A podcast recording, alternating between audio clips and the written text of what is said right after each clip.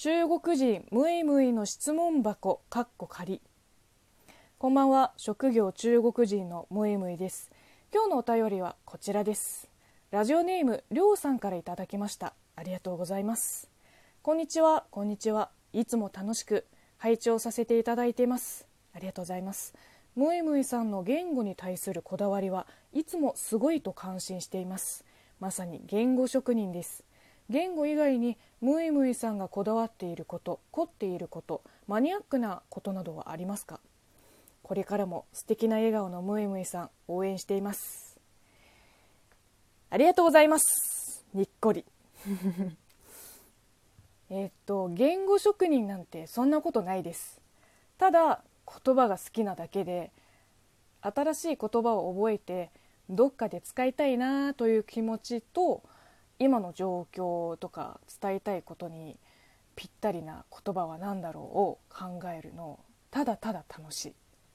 特に翻訳、えーと、中国語から日本語に翻訳する仕事の時はうーんもっとしっくりくる言い回しないかなって常に悩みながらやってるけどなんだろうな生みの苦しみと同時に完成した時の喜びも大きいと言いますか。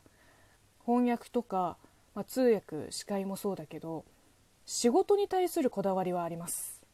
それ以外は本当にあんまりこだわってないですね。特に生活周りのことは何でも慣れちゃう。適応性に優れてるかもしれないね。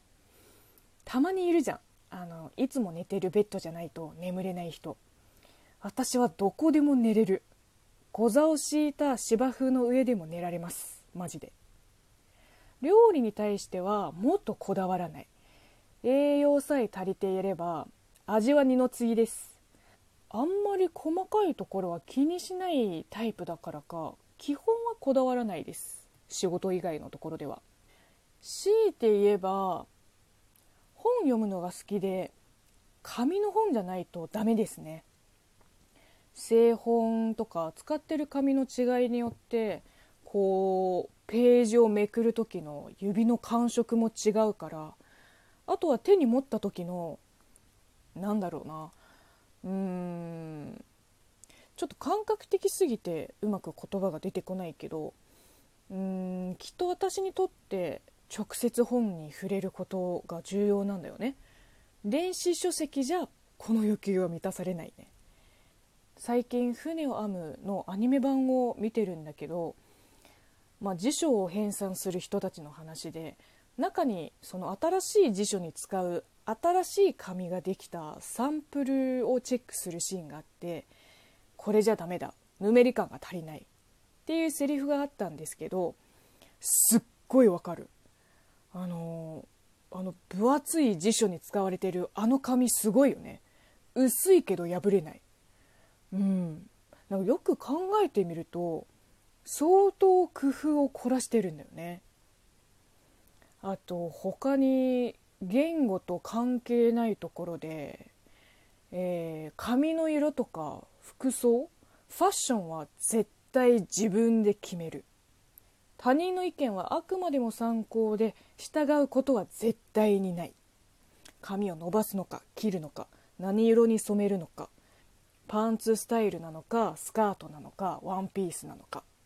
スニーカーかパンプスか。その日のファッションを決めるのは自分。自分以外の誰でもない。着たい服を着る。着たくない服は着ない。他の誰かのために自分のファッションを変えることは、まあ、ありえないと思ってます。別に自分のファッションにすごいこだわりを持ってるわけじゃないんですよ。結構適当に服を選んでます。ただファッションもその人の個性で内面を表すものなのでファッションでこびちゃうと全部がおかしくなっちゃう。そこまでって思うかもしれないけど絶対こびないと決めた人間にとっては意外と重要だったりします。まあこんな風に本当に根幹的な部分以外はほぼこだわらない。何でもありのタイプです。